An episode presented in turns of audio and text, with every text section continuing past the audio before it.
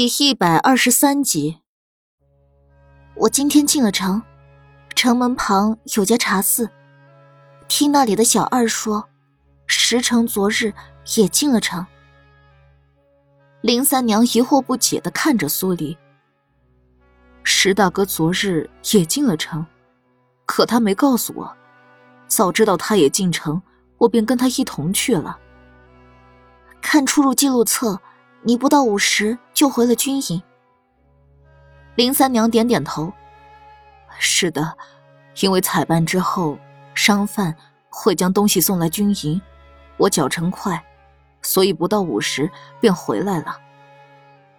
你回来后可有见过石城？没有，我回来后便去了后厨帮活。胖子罗将菜炒好后犯懒，找地方午睡去了。大娘心疼我入城一趟很辛苦，让我回营帐歇息。她与其他人去各营发放午食，所以午时的时候，你在自己营帐里休息。是。据我所知，石城昨日入城，去首饰店买了一个扳指，准备送人。林三娘怔了怔，突然泪如雨下，整个人。瘫倒在地，哭得撕心裂肺。苏黎被吓了一跳，几步走过去，把他扶起来，接过繁星递上来的手帕，替他擦着眼泪。你怎么了？石大哥以前问过我喜欢什么，我说过喜欢扳指。若是他送我，我日日戴在手上，就像时时都能见到他一样。林三娘哽咽着说完：“可我还未等来那个心心念念的扳指，石大哥便……”正在这时，莫连运不请自入的进了议事帐，看了眼还在哭的林三娘，眼底掠过一抹深意。苏黎示意繁星带林三娘出去。莫连运这个时候找来。应该是要跟莫连锦商量什么事儿。林三娘一出去，营帐里就变得异常安静。莫连运唇角带笑，似乎有什么高兴事儿，整个人神清气爽，精神十足，丝毫不见前天被压制的那种憋屈感。五弟，案子如何了？莫连锦目光淡淡，有苏黎在。这个命案不算太棘手。莫连运笑了笑。我今日接到了京中的飞鸽传书，父皇知道武帝已经到了军营，命我二人即日启程回京。莫连锦眉心一拢。本王军中出了命案，待命案结了再走。如此，那我便先走一步了。莫连运没有强求，唇角笑意不断。我已经准备好了，打算跟你告完辞后便走。莫连锦的黑眸微眯，带了丝探究的味道。莫连运饶有兴致的看向苏黎。老五能得到你是他的福气，我先回京中等你们归来。说完，在所有人的注目下，傲然离开。苏黎掀开营帐帘子，看着莫连运的马车。以及他的人离开，走得干干脆脆，毫不拖泥带水。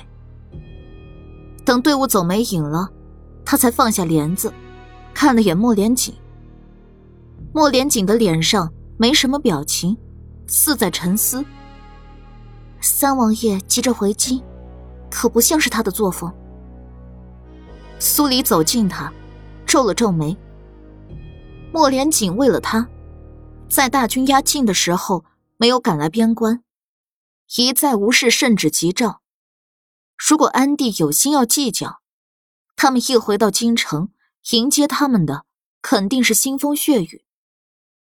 而莫连运受安帝指示，来边关夺边权，他的目的没达到，却要离开，这里面如果没藏什么秘密或者算计，说出来。都不会有人信。三日可够。莫连锦蹙着眉，三日后，我们启程回京。他的神色稍显凝重，大概是刚才莫连运来了那么一出，让他开始不安。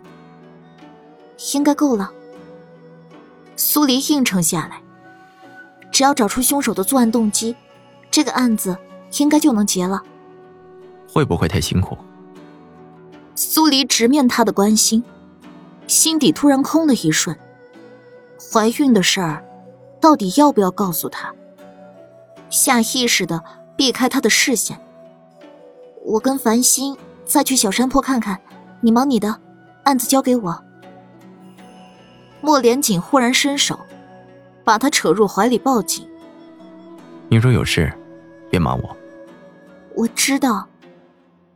只是，他还不知道要怎么开口，要做出什么样的决定。莫连锦亲了亲他的额头，然后才松开他。我要安排回京之事，案子的事儿只能辛苦你了。苏黎强撑着朝他笑了笑，转身离开议事帐，跟繁星会合，朝小山坡的方向走去。一路上，将士操练的声音不绝于耳。苏黎放慢脚步，先去了古槐树下。坐在莫连运坐过的石桌旁，盯着操练场看。的确，这个位置能把操练场尽收眼底。再看其他方位，因为有树遮挡，小山坡那边的方向看不太清楚。但草垛所在的方向，却是能看到的。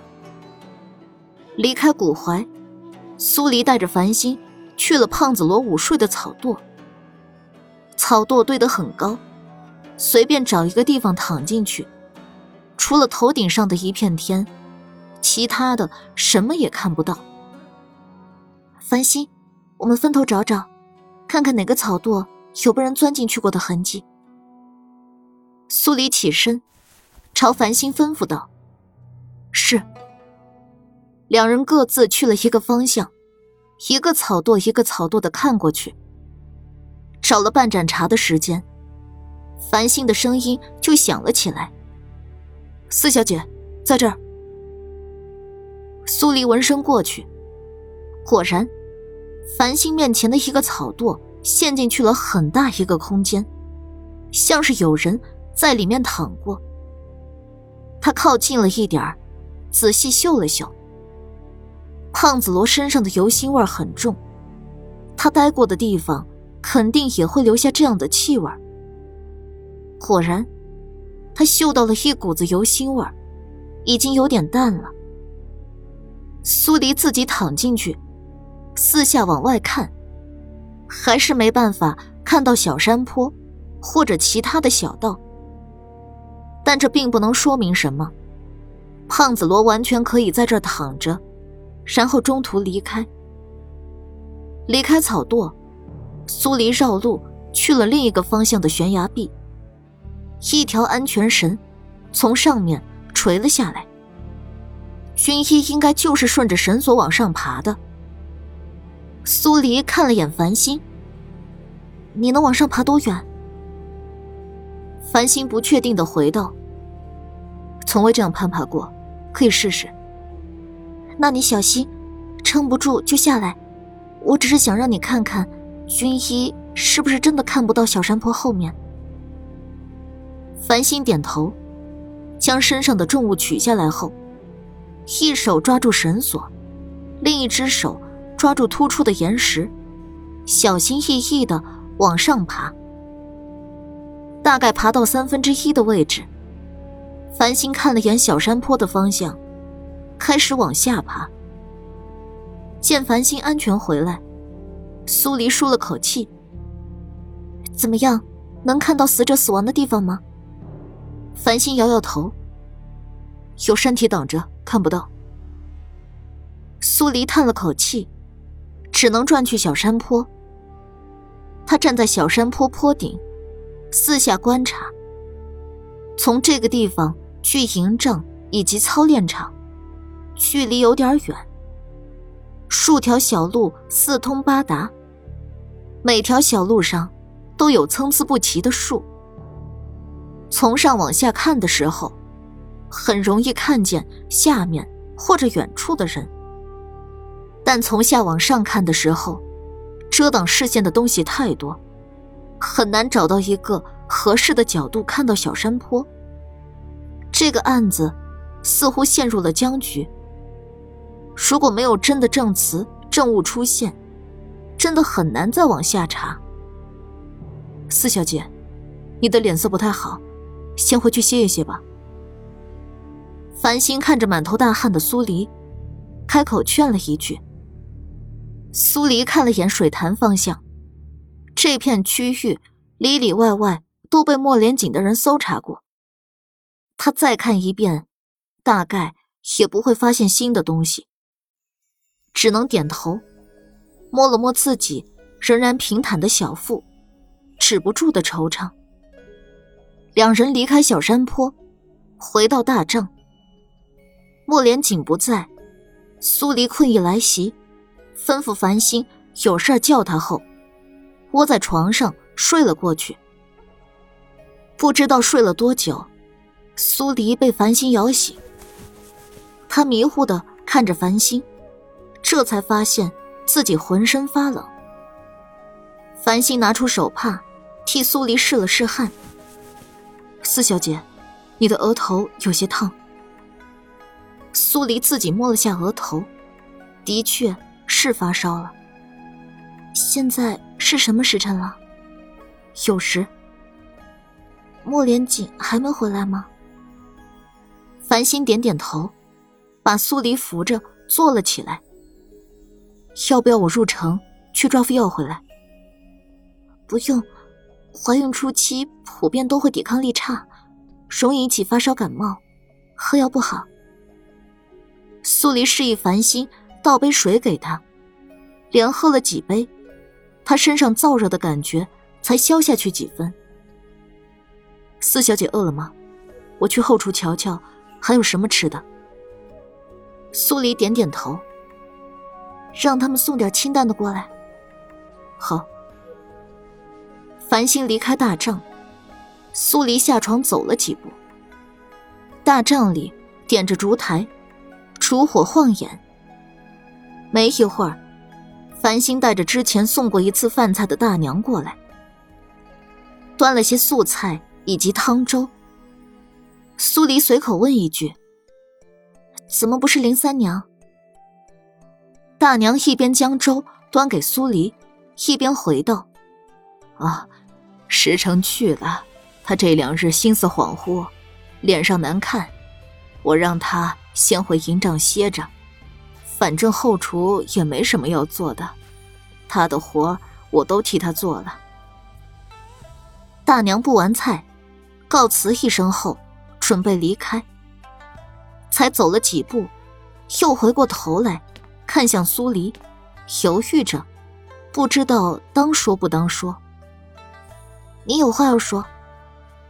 苏黎看出他的意思，大娘一咬牙，又重新走了回来。开口道：“王妃娘娘要好好查一查胖子罗，依我看，石城就是他杀的。怎么说？自从三娘来了军营后，他就时时讨好着三娘，可三娘心中只有石城一人，不常搭理他。久而久之，他心里肯定会对石城生出怨气。胖子罗。”喜欢林三娘，喜欢得很，还总会借着做事儿的由头占三娘便宜。我劝过三娘好几回，让三娘告诉石城，可三娘怕两人打起来，便一直忍着。那石城知道这些吗？大娘认真回想了一会儿，应当是不知道的。三娘心性善良。不愿意给任何人带去麻烦。好，你说的这些我会记下。王妃娘娘慢用。大娘退出大帐。苏黎一边喝粥，一边想着案子。大娘的口供，让胖子罗的嫌疑又多了几分。可凶器上那个带着扳指的指印，又该怎么解释？胖子罗的手指很粗，那种口径的扳指根本带不进去。发着烧，苏黎吃的差不多，泱泱的上床躺着休息，迷迷糊糊的又睡了过去。再醒来，额头上多了一片凉意。莫连锦一脸担心的坐在床沿，正在把浸过凉水的毛巾敷上他的额头。苏黎哑着嗓子开口：“你什么时候回来的？”身子不舒服，为何没让繁星来告诉我？